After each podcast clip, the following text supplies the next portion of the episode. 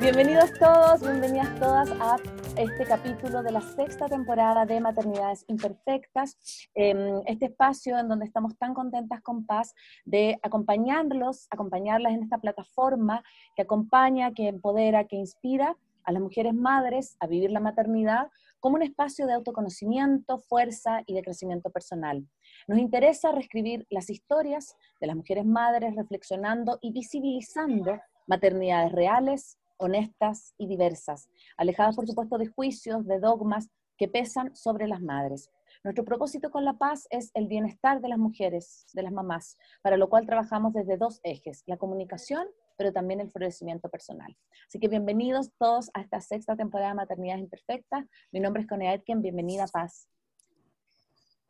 Hola con todos, con todas que nos están escuchando. Tenemos hoy un, gran tema. Vamos a hablar sobre crianza homoparental, sobre familias diversas, sobre cómo está este tema aquí en Ecuador, eh, cuáles, son, ah, cuáles son los retos, los desafíos que nos quedan en relación a la integración, a la inclusión, tal vez un tema desconocido, nuevo para muchas personas. Y es también nuestro propósito el poder... Eh, el poder acercar a esta, esta plataforma temas que necesitan ser visibilizados, temas que tienen que ver con los derechos, temas que muchas veces son tabú. Así que, bueno, estamos muy contentos de estar aquí con Danilo y con Lorena, que les, que les paso la palabra para que se puedan presentar. Ahí, vamos, ahí vamos. Dale, Lore, dale, de una. Bueno, mucho gusto, un saludo a todos. Yo soy eh, Lorena y bueno, pues una feliz madre de una adolescente maravillosa y bueno, estoy aquí para contarles mi historia. Muchas gracias. Bueno, ahora les saludo yo. Hola, hola, mucho gusto. Mi nombre es Danilo Manzano. Soy activista eh, por derechos humanos, activista LGBT, eh, actualmente soy director de la organización Diálogo Diverso, que trabajamos justamente en la protección y promoción de derechos de población LGBT. Estamos en cuatro ciudades del Ecuador y, me siento súper feliz de estar en este espacio eh, con mi querida Paz, con mis amigas que tanto quiero y también obviamente con Lore, mi amiga de tantos años. Así que gracias por esta invitación. Estoy súper contento de compartir con ustedes, mis amigas. Qué hermoso, qué hermoso. Quiero, antes de empezar y agradecerles, por supuesto, a los dos que hayan aceptado esta invitación, contarles a nuestro público que este capítulo debería haber sido, es como, este es como el día de la marmota, ¿no? Repasando algo que debería haber pasado el año pasado, porque este capítulo es el último que íbamos a hacer, o sea, antes de que nos encerraran, antes de que nos fuéramos al confinamiento, por la pandemia. Estaba pronosticado, me acuerdo, para el jueves 14 15 de marzo del 2020 y Danilo y Lorena iban a venir a el estudio que tenemos acá en mi casa y cuando nos decretaron el confinamiento dijimos, mejor esperemos hasta que esto se arregle, que se recupere, que podamos volver a la presencialidad. Ha pasado un año, todavía no volvemos a la presencialidad, pero acá estamos cumpliendo una promesa que era tratar este tema, que era una deuda pendiente para maternidades imperfectas, de hablar de crianza homoparental. Así que partiendo con eso, queremos, eh, por supuesto, darles la bienvenida de que estén acá, muy, muy contentas, y hacerles un pequeño ritual que tenemos con La Paz, ¿ya? Tenemos un ritual en donde nosotros les hacemos una pregunta, así como eh, sin que la piensen mucho, y ustedes la responden así de manera inmediata. Entonces le vamos a hacer una pregunta y la responden la Lore también y Danilo cada uno. ¿Ya? ¿Les parece? Perfecto. Partimos con eso. Em, chiquillos, una canción.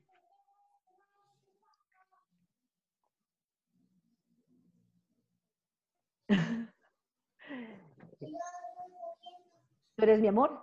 No, esa, no se llama así. A ver, vamos. La canción. La primera que se te venga a la mente. ¿Yo o Danilo va primero? Tú, dale, dale, dale. Tú, dale tú, hagamos Lorena, Danilo, Lorena, Danilo. Mm, una canción. Qué fuerte. Cualquiera, la que se ve, la idea es que sea espontáneo. Inevitable, inevitable, inevitable. Hermoso, hermoso, Dano, Danilo.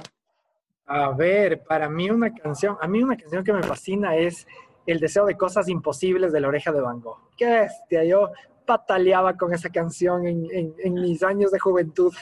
Qué hermoso. ¿Un maestro o una maestra en su vida? Es que tiene Lorena? que saber que Danilo es cantante, ¿no? Ah, Mi madre. multifa tu madre. Danilo. Maestro, una maestra. Saben que yo, yo tuve un buen maestro en el tema de derechos humanos. Él, eh, su nombre es Manuel Acosta, un gran activista que falleció hace ya unos añitos, pero definitivamente fue un mentor excepcional en, en- en mi formación como activista LGBT. Qué hermoso. Un libro. El Principito. Un libro. A mí me encanta El nombre de la rosa de Humberto Eco. Es, me fascina, de las mejores, de los mejores libros que he leído. Eh, desde que soy mamá y, y papá, soy más. Por supuesto. Más sensible, más persona, más amorosa, más Mm. hijo. Bueno, yo diría que soy más, más responsable. Creo que esa sería la palabra, más responsable. Sí, sí, sí. ujú.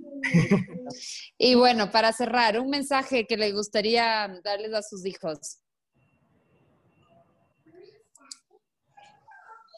Que vivan la vida intensamente y que siempre sean felices. Que el secreto es la felicidad. Hermoso mensaje de la Lore. Pues Yo, yo creería que eh, hay dos cosas que son importantes, ¿no? Eh, caminar siempre con la frente en alto. Creo que es importantísimo eso, sentir ese amor propio por uno mismo, sin llegar a los egocentrismos, obviamente. Y por otro lado, eh, el valor inmenso que tiene la verdad. Creo que no hay cosa más bonita que andar siempre por la verdad de frente, ¿no? Que es algo que yo trato de inculcarle, en este caso, a mi, a mi guagua todos los días. El valor de la verdad, aunque duela, pero la verdad nunca va a dejar de ser verdad. Qué bonito. Hermoso. Comulgo mucho con eso. Excelente. Bueno, muchas gracias. Empecemos. Empecemos. Bueno, queremos partir, obviamente, em, aparte, obviamente, nos interesa mucho conocer su experiencia, tanto en la paternidad, la maternidad homoparental, en la crianza. Queremos partir con algo previo, ¿sí? ¿Sí? Quisiéramos como que nos cuenten, eh, el que quiera, eh, ¿cómo ven ustedes el panorama latinoamericano en relación, primero, a la adopción homoparental? ¿Cuáles son, ustedes creen, los principales obstáculos que ven eh, hoy día como sociedad, como país, como Latinoamérica, para poder avanzar en políticas más diversas, más justas, más inclusivas? Si nos pueden contar un poco para las personas que a lo mejor desconocen de este tema y dicen, bueno, ¿en qué países a lo mejor se puede adoptar? ¿O cómo está Latinoamérica? Muy distinto a Europa. ¿Cómo, cómo lo ven, chicos? ustedes, este tema?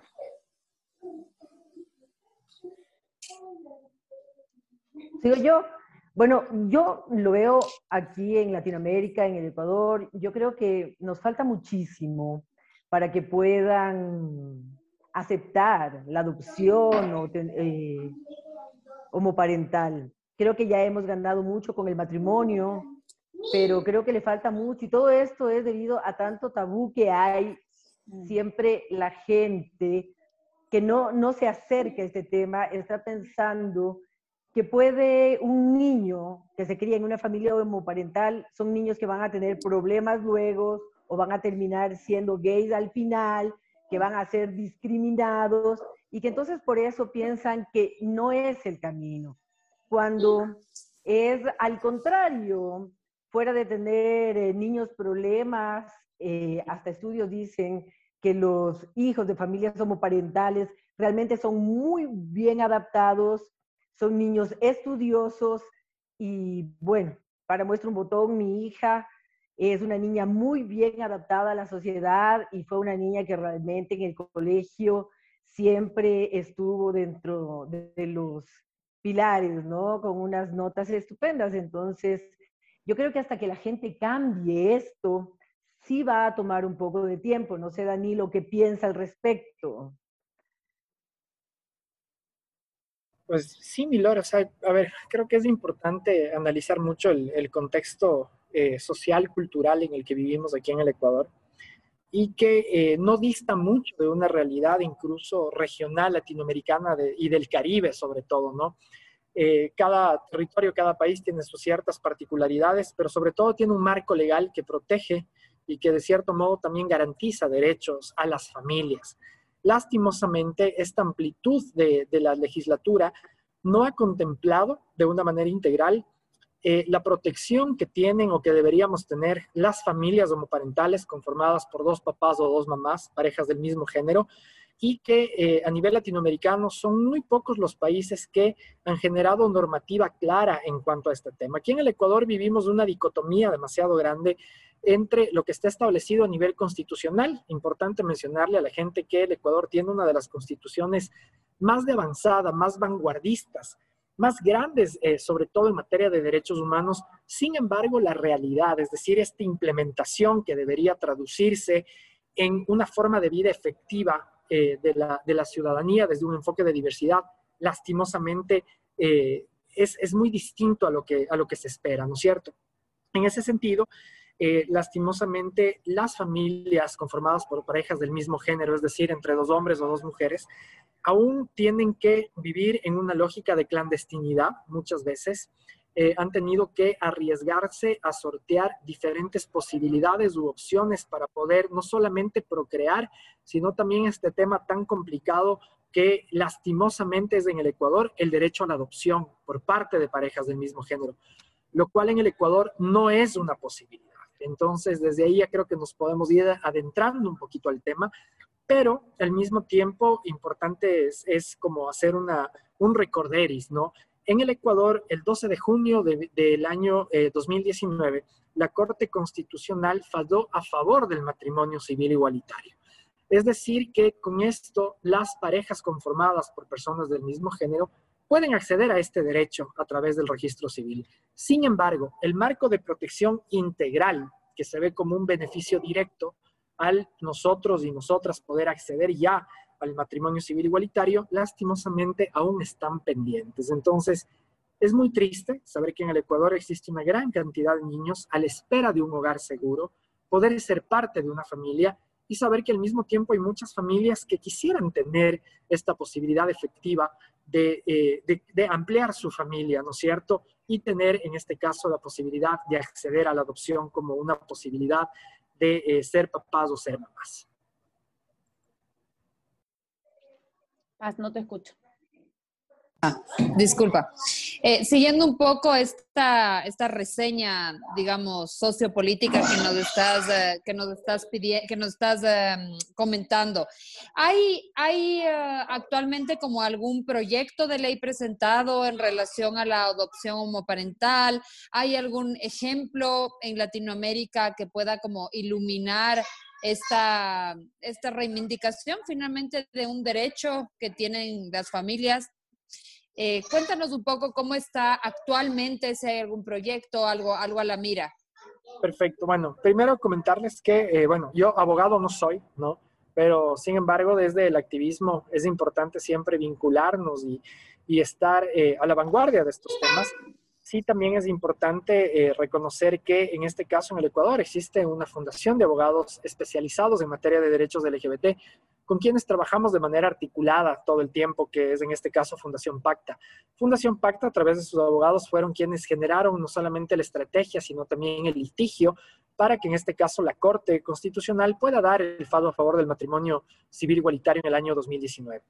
Hay algunos procedimientos que están enmarcados justamente en procedimientos y tratados internacionales de los cuales el Ecuador es firmante, es decir, diferentes tratados que el Ecuador ha suscrito, ¿no es cierto? Es decir, que ha decidido también vincularlos en el marco de derechos para el beneficio de la población en el Ecuador.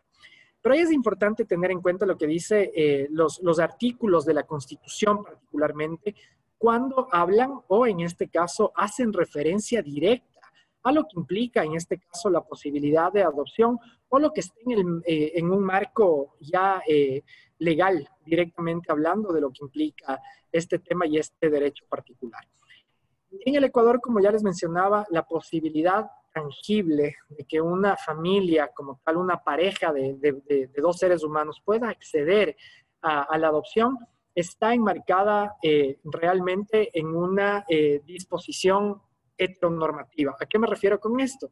Que las únicas parejas bajo la afiliación de matrimonio, es decir, están eh, casadas por lo civil, solamente siendo heterosexuales, porque así reza exactamente dentro de la Constitución, que solamente siendo heterosexuales, es decir, de sexo opuesto, porque de hecho menciona el sexo, ni siquiera el género, son quienes pueden tener el derecho a la adopción.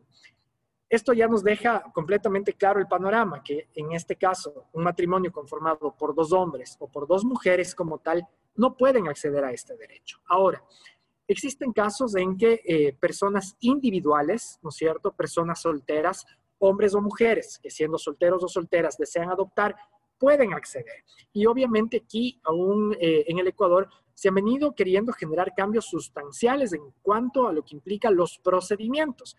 Y esto lastimosamente ha, eh, ha sido visto de manera histórica como un procedimiento muy engorroso. Ahora, eso también no quiere decir que sea importante el hacer un seguimiento permanente de quién es este ser humano, sea hombre o mujer, que quiere acceder a la adopción. Es importante que el Estado precautele que esta persona que quiere acceder a la custodia y a garantizar los derechos de protección de un ser humano, de un menor, pueda cumplir con ciertos requisitos, los cuales no están solamente basados en la posibilidad económica, sino también que están ligados directamente a eh, eh, a, una situación de salud mental que es fundamental, ¿no es cierto? Eso es muy importante tener en cuenta, o sea, y ojalá eso aplicara para todo el mundo, inclusive antes de poder concebir eh, como tal, ¿no es cierto?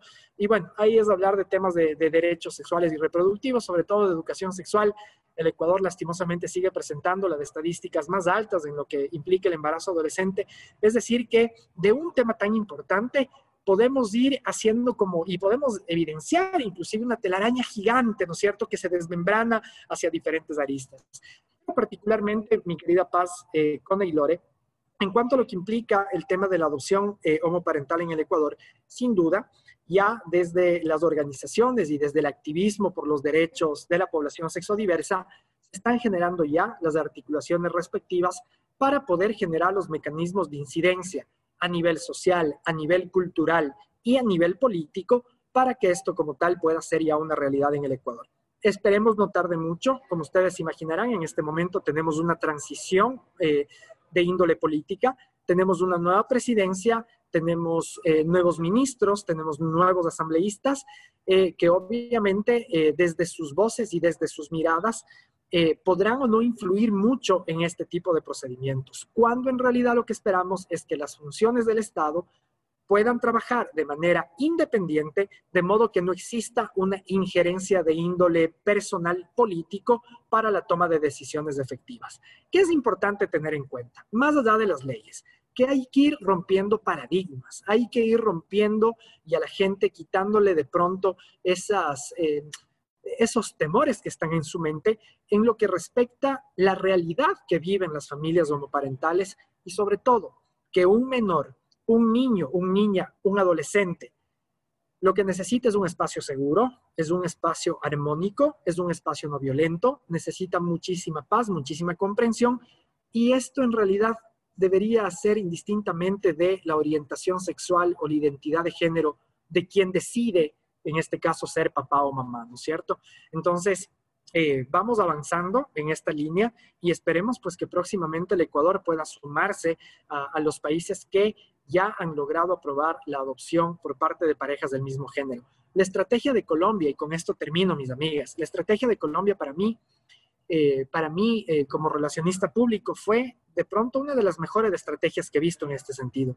En Colombia, primero se aprobó la adopción para parejas del mismo género y posterior a esto se aprobó el matrimonio igualitario. Entonces, eh, sin duda alguna fue una estrategia muy, muy, muy, muy interesante, obviamente, pero que dio muy buenos resultados. Aquí en el Ecuador se aprobó el matrimonio, las familias no se han disuelto, eh, no ha llegado el demonio, como mucha gente decía, ¿no es cierto? No se ha acabado el mundo, pero también ahí es cuando ingresamos los activistas desde el componente social y cultural para poder generar espacios de encuentro, de diálogo, donde la gente tenga la oportunidad de desmitificar y sacar de su mente todos estos, paradigmas y sobre todo estas ideas negativas que giran en torno a este tema.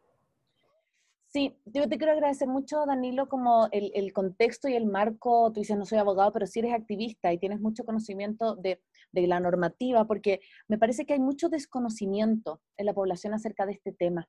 Inclusive nosotros, que a pesar de que estamos también em, quizás más como conectadas con el mundo em, de la homosexualidad, con la crianza homoparental, también eh, investigando para este, para este capítulo, nos pasaba que decíamos, bueno, eh, imagínate que de acá se derivan un montón de, lo que tú decías, juicios, un montón de mitos, un montón, y lo que decía Laura al principio también, y que se contrastan con investigaciones que se han hecho y que contrastan con esos mitos. ¿Sí? Por ejemplo, yo les quiero contar que hay una investigación de em, eh, una, una universidad en Estados Unidos donde dice que no hay nada de diferencias en, ni en la salud mental, ni en el desarrollo cognitivo. Eh, de personas, por ejemplo, hicieron un estudio con 25 a 30 personas que crecieron en familias homoparentales comparadas con personas de su misma edad que crecen en familias con papá y mamá.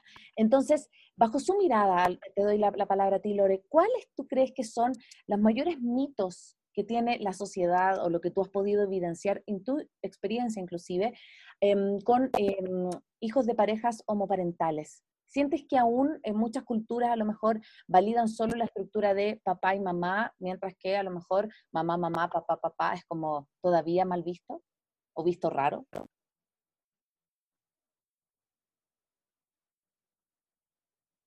Sí, claro. Eh, yo creo que todavía, todavía lo ven raro al principio, la gente no lo toma bien. Y bueno, yo creo que el mito más grande es que el hijo sea eh, homosexual, que si ven, ese es el ejemplo a seguir. Normalmente lo que creemos es que lo que son nuestros padres, nosotros los vamos a emular y entonces evidentemente nuestros hijos tendrán que ser gays también. Yo creo que en la vida con mi hija fue el, paso en el colegio, en la escuela de ella, el paso más grande, que al principio siempre hubo renuencia, eh, no te lleves mucho con ella, y luego ya se dieron cuenta que la niña perfectamente adaptada, no había problemas, y de ahí poco a poco fue bajando esta, este rechazo que había. Pero creo que eso es el primer, lo primero que la gente piensa. Dos, el pensar que sale de una familia desadaptada y que de pronto se ven cosas que no se deberían ver. Entonces, que el niño va a tener una educación sexual como muy abierta o muy eh, libre y que de pronto eso va a transmitir a, a sus compañeritos o a los niños. También esos son, son mitos y que no se dan cuenta que una familia homoparental es exactamente una familia de padre y madre, ¿no? Entonces, en la cual ven a, sus padres darse la mano, darse un beso, pero como una familia normal, de ahí vamos a hacer las tareas, vamos a arreglar la casa y vamos a hacer lo que una familia normal, mucho amor, mucho cariño, pero nada más que eso. Yo creo que al principio hay renuencia, buscan conocerla, y cuando conocen a la niña se van dando cuenta que, que es todo muy normal. No sé si contesté tu pregunta. Sí. Sí, sí totalmente. Gracias, Lore. Em, a, mí me, me, trae como algunos recuerdos a mi propia familia. Yo no crecí en una, en, una, en una familia homoparental, pero sí en una familia monoparental. Nosotros éramos mi mamá y tres hermanas y mm, bueno, eso ya hace algún tiempo, yo tengo 35 años, pero aún así, y ahora que yo también soy divorciada, noto que siendo un tema menos, digamos, eh, polémico que la crianza homoparental, hay un montón de juicios. Yo me acuerdo que eh, mi mamá tenía ciertas amigas que, que, no querían que ella tenga como mucha cercanía con sus esposos, porque como era divorciada, tal vez les iba a coger los esposos.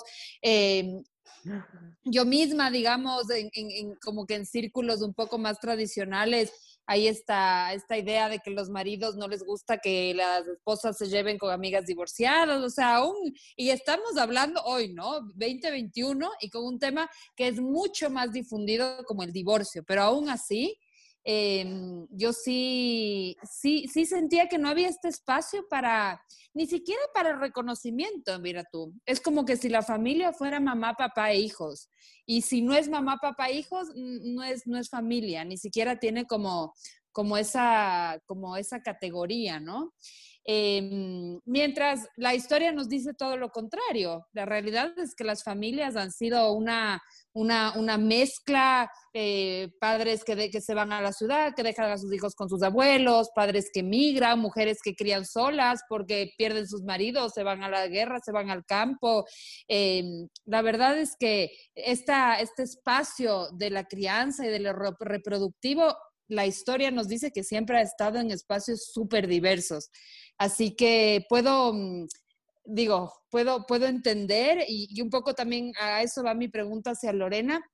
Cuéntanos un poco de tu, de tu historia, Lorena, cómo, porque claro, me imagino que años atrás esto era aún más pesado, nos has contado lo del colegio, pero cuéntanos un poco tu historia, cómo, cómo fue para ti, eh, porque me imagino que también fue un desafío personal el animarte a, a, criar una hija en un hogar homoparental. Cuéntanos un poquito cómo, cómo, cómo qué nos tienes que decir. A ver, em, yo tuve a Emanuel, mi hija se llama Emanuel, eh, a los 30 años. Em, yo cuando ella tuvo 7 años es que decido ya decirle que soy gay, eh, porque antes me parecía como muy chiquita, no tenía las herramientas, no me sentía segura cómo decírselo. Pienso que a todos como padres nos da miedo hacer un impacto fuerte en ellos, pero eh, realmente tomé la decisión de decírselo fue porque prácticamente mi hija me puso contra la espada y la pared. Como un día estábamos jugando, chévere, y lo que me dijo es, mamá, quiero decirte algo. Todo lo que tú me digas, yo lo voy a aceptar. Pero si tú me mientes, jamás volveré a confiar en ti. Wow contra la espada y la pared. ¿ya?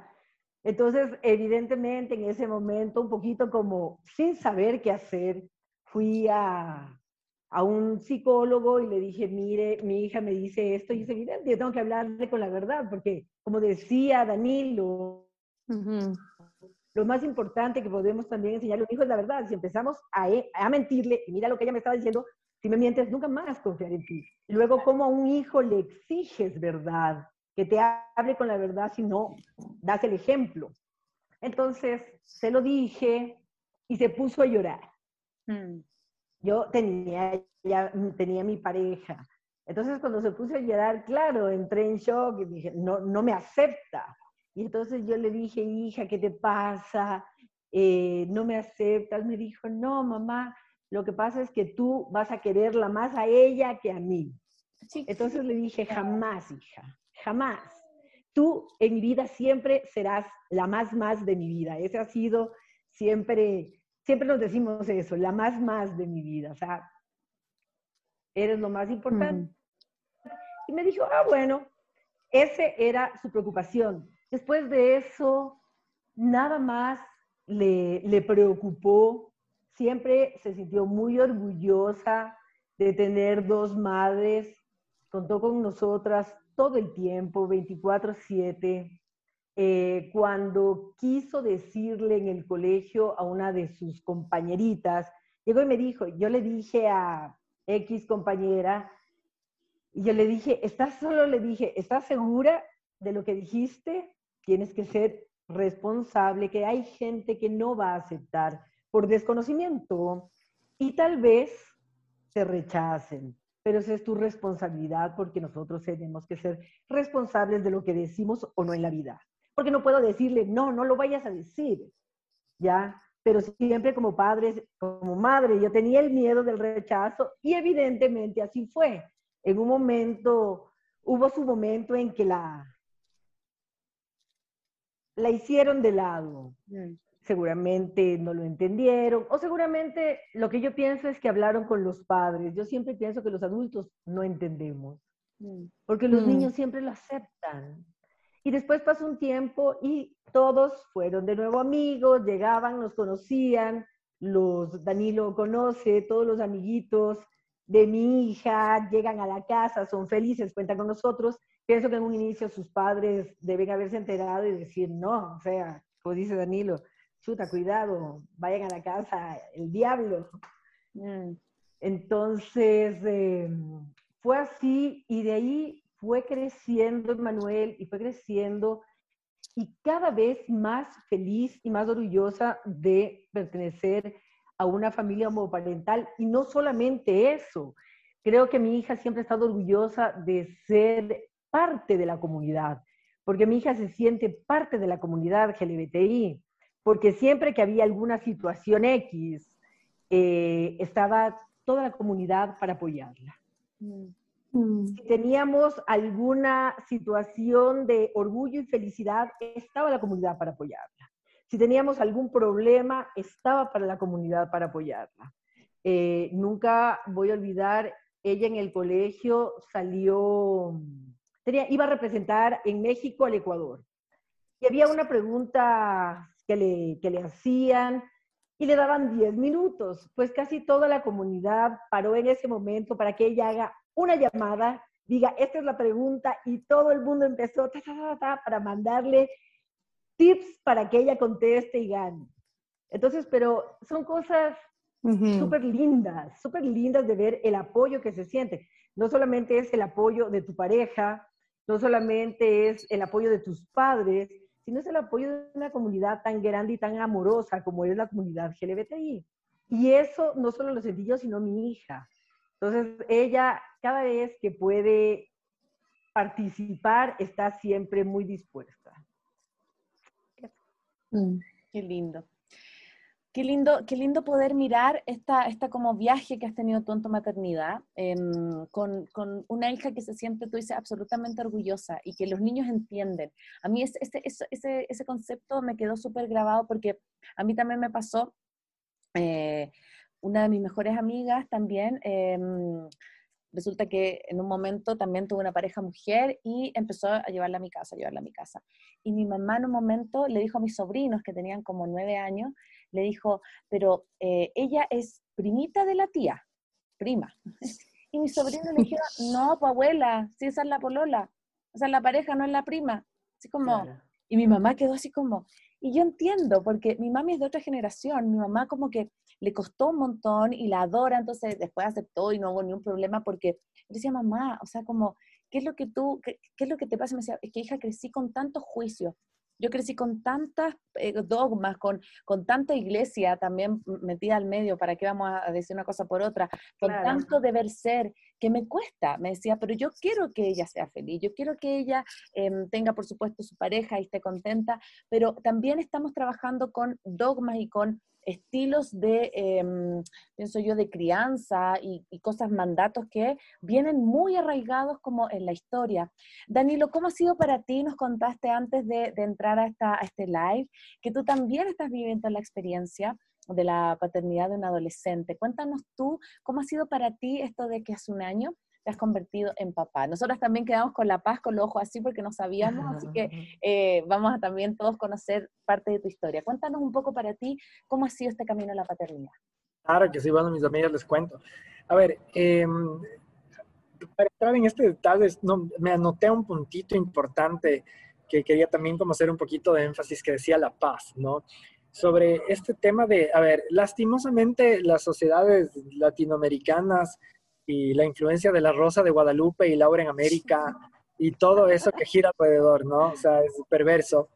Eh, hace que eh, sigamos romantizando muchísimo demasiadas cosas. Entonces, se romantiza mucho la idea de la familia, se romantiza mucho el rol del padre, el rol de la madre, desde esta mirada perfeccionista. Eh, hay que tener en cuenta la importancia que tiene proteger, proteger a los menores, por supuesto, pero lo cual no quiere decir que en el ejercicio basado en el amor de querer dar lo mejor por la vida de un ser humano, definitivamente vamos a cometer errores en la línea, ¿no? Y al mismo tiempo es importante, eh, cuando hablamos no solamente de la familia, de las parejas y del, relacionamiento, también hablar de que lastimosamente no nos enseñan a amar con libertad, ¿no? Seguimos mirando desde esta mirada del objeto, de que tú eres mío y de nadie más, o tú eres mía y de nadie más, o qué vergüenza que nos divorciemos, ¿qué va a pensar la gente? Yo creo que con el mismo amor con la que la gente se encuentra, con el mismo amor cuando la gente se da cuenta que ya no están para seguir juntas, la gente tiene que soltarse y desearse lo mejor creo que muchas veces se queman cartuchos hasta el cansancio, hasta esa imposibilidad donde ya no hay oxígeno y ahí es cuando de pronto hasta este resquebrajamiento incluso se vuelve hasta un poco violento, ¿no? Y de manera directa esto puede influir también en la vida de los menores que acompañan este ejercicio de hogar o esta idea de familia. Entonces creo que hay que dejar de romantizar muchas cosas, hacer un poquito más pragmáticos, más prácticos, más objetivos y sobre todo tener en cuenta que la idea del amor como tal es algo que nace, crece, se reproduce y que no siempre dura mucho tiempo. En algunas, en algunas parejas también muere y está bien, la vida continúa. No se acaba el mundo cuando, un, cuando, cuando eh, la, pareja como tal termina su relación, sea heterosexual, sea homosexual o lo que sea. Lo importante es qué va a pasar con estos menores que están a nuestro cargo, ¿no es cierto? Que son nuestra responsabilidad y de qué manera vamos a continuar ofreciéndole de estos espacios de amor y de armonía. Desde esa línea les cuento, eh, la pandemia sí que ha sido tan dura eh, que nos, nos ha azotado con demasiado dolor a todo nivel, ¿no? Afectivo, económico y demás. Eh, también a otras familias como la mía, por ejemplo, nos, dio la oportunidad de tener grandes transformaciones. Yo tengo una relación muy hermosa, una relación eh, bendecida por el universo, el cosmos, Dios, la Pachamama, mis ancestros, lo que sea, lo que venga. Y eh, tuvimos la oportunidad de recibir con muchísimo cariño a, un adolescente en casa, ¿no? Tuvimos la oportunidad de, recibir a mi sobrina, que por, por, esas cosas de la vida dijo, necesito estar en un, en un entorno positivo y saludable y luego de conversar y de identificar, pero así, con papel y lápiz, todo lo que eso acarreaba, porque ojo, no es solo el tema de la voluntad, eso es otra cosa que hay que dejar de romantizar, de que los niños vienen bajo el brazo, eso es mentira, es un compromiso que tiene que ver muchísimo con lo económico, ¿no es cierto? La posibilidad de brindar seguridad. Y asumimos el reto. Entonces vamos a cumplir ya un añito estrenándonos como papás de una adolescente maravillosa. Eh, enhorabuena. Eh, pero que sin duda alguna también tuvimos nosotros que asumir muchas responsabilidades, sobre todo eh, la importancia de aprender a, adquirir herramientas, entrar a un proceso de terapia de, manera conjunta, es decir, como pareja, cómo nos educamos, cómo eh, aprendemos algo que es totalmente desconocido, sobre todo porque tranquilamente esta guagua podría ser mi hermana, ¿no es cierto? No hay mucha, yo tengo, ahorita tengo 34 años, desde allá tiene 16 y es decir, Dios mío, ¿desde qué sentido yo puedo figurar como, como esta autoridad, aunque el mismo nombre no me gusta? Pero es decir, cómo nos acompañamos y cómo aprendemos de manera conjunta. Me he dado unos baldazos de agua fría durante un año, les soy honesto, porque creo que cuando uno está en la adolescencia, sin duda alguna, no es solo la motivación y las ganas de comerse al mundo, pero al mismo tiempo la facilidad con la que un ser humano puede eh, cometer errores eh, que son necesarios, pero al mismo tiempo cometer errores de manera secuencial tampoco está tan bueno. Entonces, eh, fue aprender que como, como responsables de la vida de, de, de, una persona, ¿no es cierto? Tenemos que mirar de una manera integral, De una manera integral, cumplir sus sueños, tener una capacidad de escucha permanente. Un adolescente, si tú te dedicas a escucharle, puede contarte muchísimas cosas y cien mil temas en menos de 10 minutos. La influencia de la tecnología que ahora es impresionante. O sea, eh, como con los adolescentes ahora, desde mi punto de vista, eh, tienen un inmenso desafío de construir la identidad con un escenario social y digital tan difícil porque quieren el pelo de la una TikToker y quieren las uñas del Instagramer y quieren tener los zapatos del no sé quién y quieren hablar como el no sé cuánto. Entonces, construir la identidad para los adolescentes ahora es un desafío inmenso, sobre todo para aquellos que no encajan en esta norma, ¿no? Es decir, en estos cuerpos, en estas visibilidades, entre tantas cosas. Pero claro, nos hemos topado también con, con algunos momentos en que la gente nos mira, ¿no? O sea, mira a mí, a mi pareja y le ve y le, ve pues a, nuestra, a, nuestra guagua al lado y se nos queda viendo, ¿no? O sea, y dirán, o sea, yo no, a veces no sé qué se les viene a la mente a esta gente cuando, por ejemplo, hemos tenido la oportunidad de, de, estar haciendo algunas compras en el supermercado y le ven a, un adolescente con, con, con, dos hombres, ¿no es cierto? Yo digo, bueno, ¿qué nomás se le estará pasando a la gente por su mente, ¿no? Cuando estamos cogiendo sus toallas sanitarias, su jabón íntimo, de la manera más normal que puede existir, pero hay mucha gente a veces que se queda así bien y dirá, bueno, ¿qué hace esta chica con estos dos hombres? Bueno, la gente puede pensar sin duda alguna diferentes cosas. Creo que lo, más valioso en este tiempo ha sido cómo uno va afrontando eh, el futuro, porque también, como les digo, es duro a nivel económico. Chicas, yo no he tenido idea, ustedes son mamás, o sea, ustedes son mamás, mamás, ¿no? O sea, sí, estas mamás eh, que, que, tuvieron desde, desde el primer momento la posibilidad de sentir y también de asumir la responsabilidad. Yo estoy completamente convencido en este caso que eh, en una mujer hay un, hay un costo económico inclusive muchísimo más elevado que un hombre, porque ya va pasando el tiempo y necesitas que el ginecólogo, que no sé cuánto, etcétera, etcétera. Y eso recae también en unos temas de economía que es importante también tener en cuenta, ¿no? Pero sobre todo el lado emocional, o sea, eh, es tener terapias, terapias de manera conjunta, terapias para mi sobrina, porque fue una transición, fue un cambio, ella tenía que también tener elementos y herramientas para poder sobrellevarlo de la mejor manera, aprender a decir no, me ha tocado, y me acordaba de mí en la adolescencia, ¿no? Qué feo que eran mis papás cuando me decían no a tal cosa, pero en cambio ahora también yo puedo ver que en, algunas oportunidades el no no es una herramienta de represión, sino es una herramienta de cuidado. Pero ese no tiene que ir acompañado de respuestas de pensamiento crítico.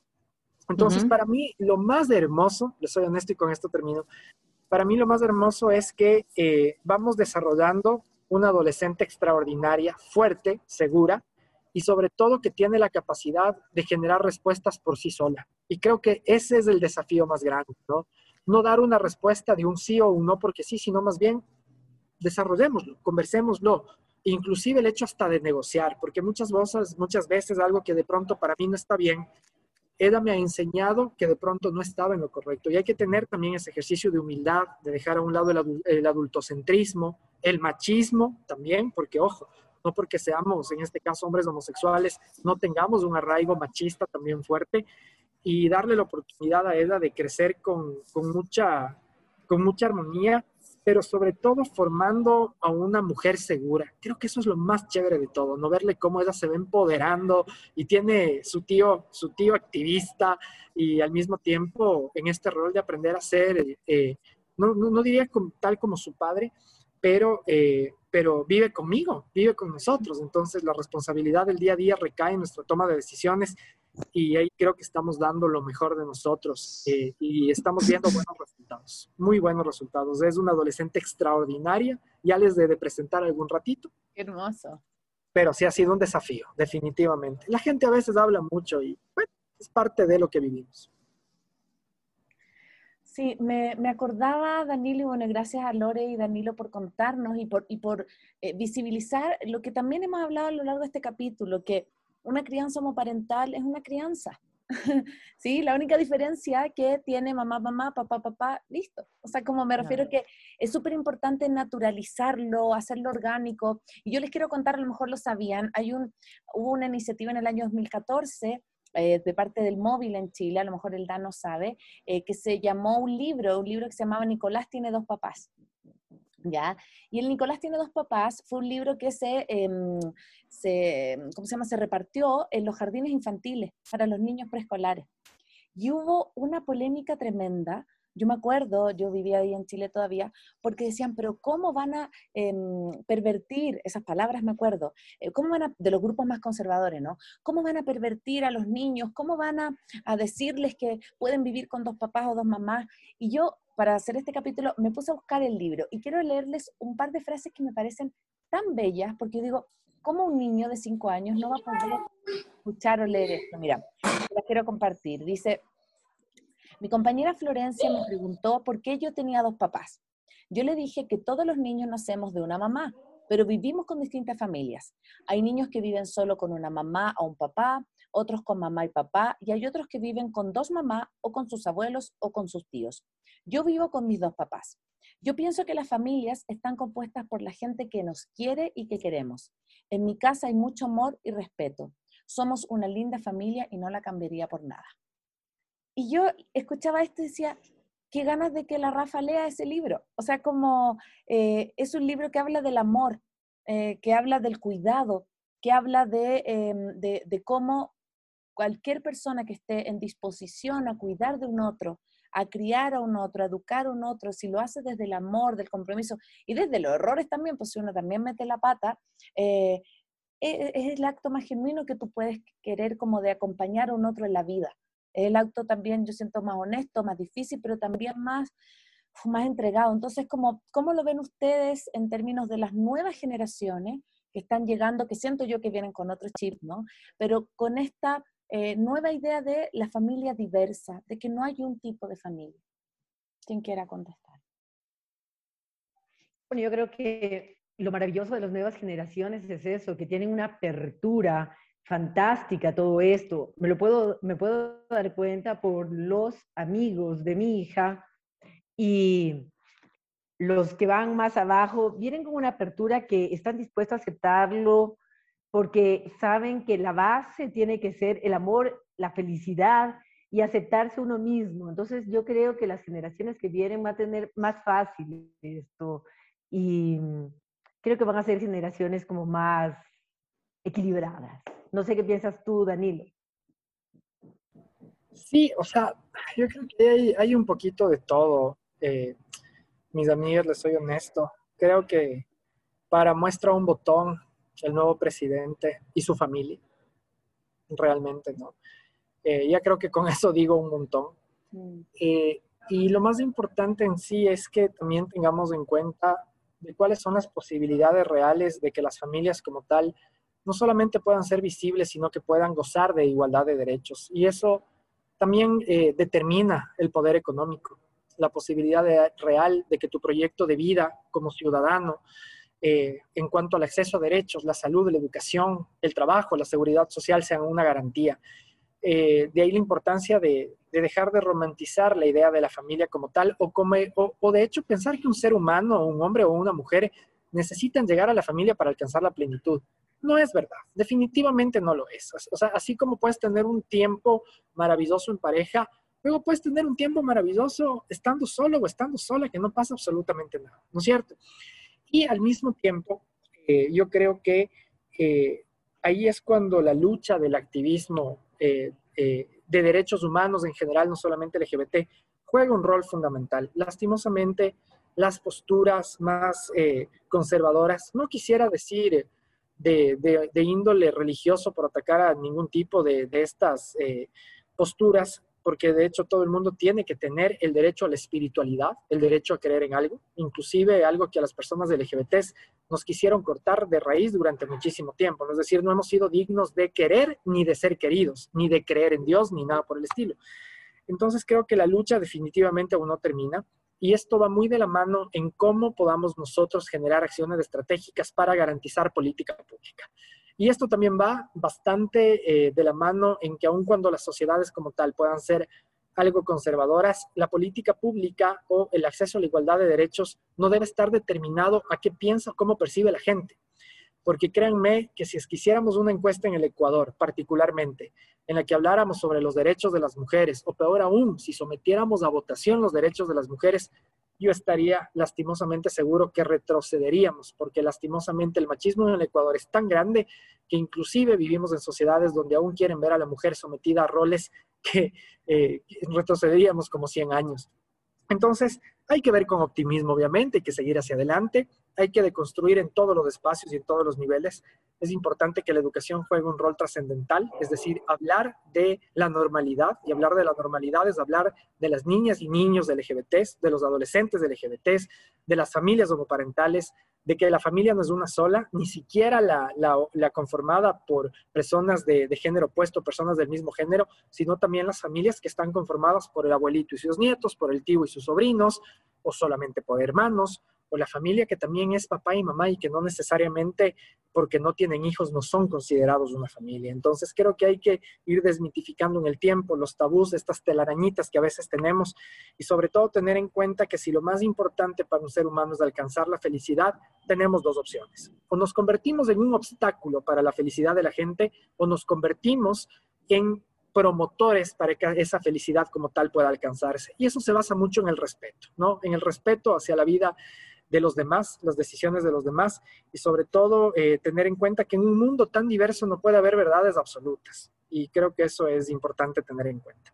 Ojalá en el tiempo más familias salgan del closet, ojalá en el tiempo más niños puedan salir del closet, ojalá en el Ecuador no existan clínicas de deshomosexualización, lastimosamente existen, son una realidad.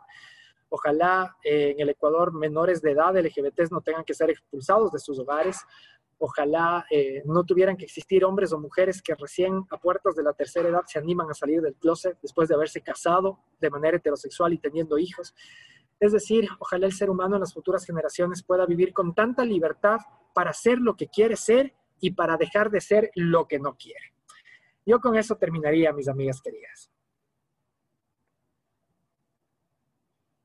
Muchas gracias, Danilo.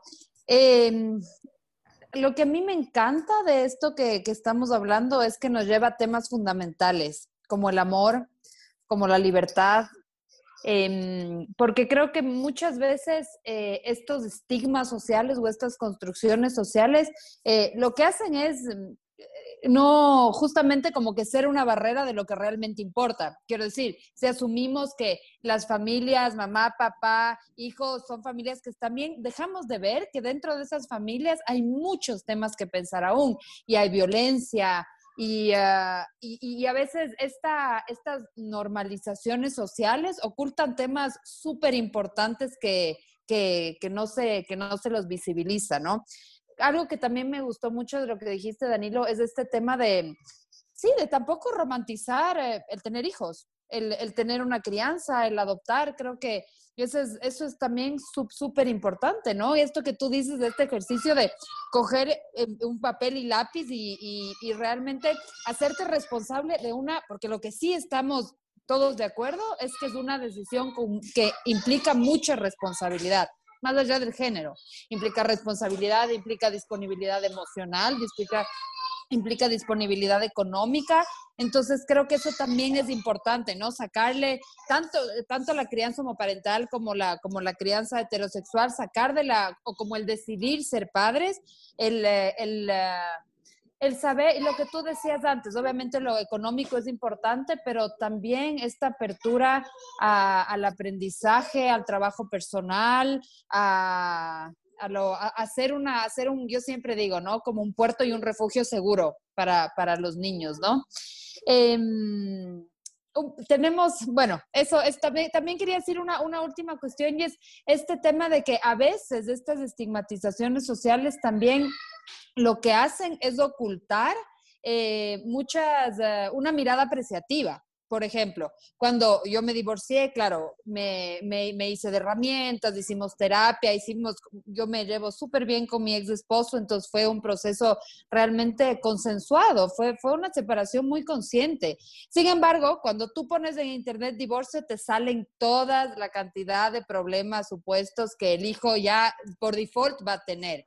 Cuando en mi experiencia yo he visto que más bien hemos ganado en algunas cosas. Mi hijo ha ganado en la relación con su papá porque ahora tiene un tiempo exclusivo con él, por ejemplo. Yo me he podido equilibrar más entre mi rol de mamá y rol de mujer. Entonces son todos estos eh, beneficios que vienen de decisiones eh, con juicio social que se oculta, pero que sí existen y que es importante darles una mirada apreciativa. Y estoy segura, como, como ustedes cuentan en sus experiencias y como decía Lorena, pasa lo mismo con la crianza homoparental, ¿no? El hecho de tener una comunidad, por ejemplo, lo que nos decía Lorena, que eso no necesariamente se da en una familia como la mía, o el hecho de, de poder, no sé, yo también, esto que decía Danilo, ¿no? Como el hecho de afrontar circunstancias difíciles también construye seguridad y construye pensamiento crítico, algo que no se da tan por descontado en una familia, entre comillas, normal, ¿no? Así que creo que es importante también esta, esta mirada apreciativa de estas familias más, más diversas. Bueno, vamos, vamos cerrando. Eh, tenemos también una, una, una, pequeña modo de cerrar estos podcasts y es que queremos cerrar con tres ideas fuerza. Y hoy ya me explayé un poco con las mías, así que les dejo a ustedes. Eh, Lore, adelante, ¿con qué idea fuerza quieres cerrar este capítulo? Tres, cada uno va a dar una idea que, que, queremos que nuestra, nuestra, nuestra audiencia pueda, pueda, pueda acordarse luego de escuchar todo esto. Adelante, Lore, ¿cuál es tu idea fuerza?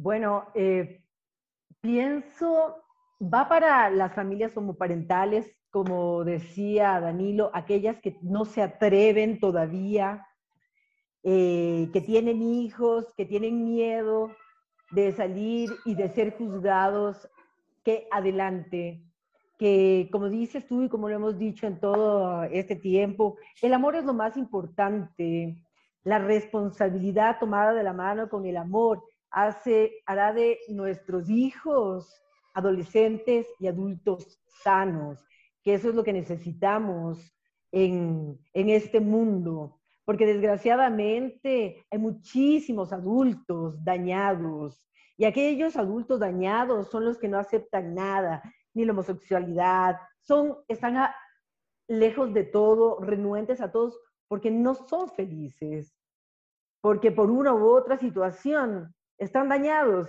Vamos a hablar, qué, o sea, vamos a pensar qué va a pasar de nuestros niños de la pandemia, aquellos que estuvieron en estas casas encerrados y maltratados, un año maltratados.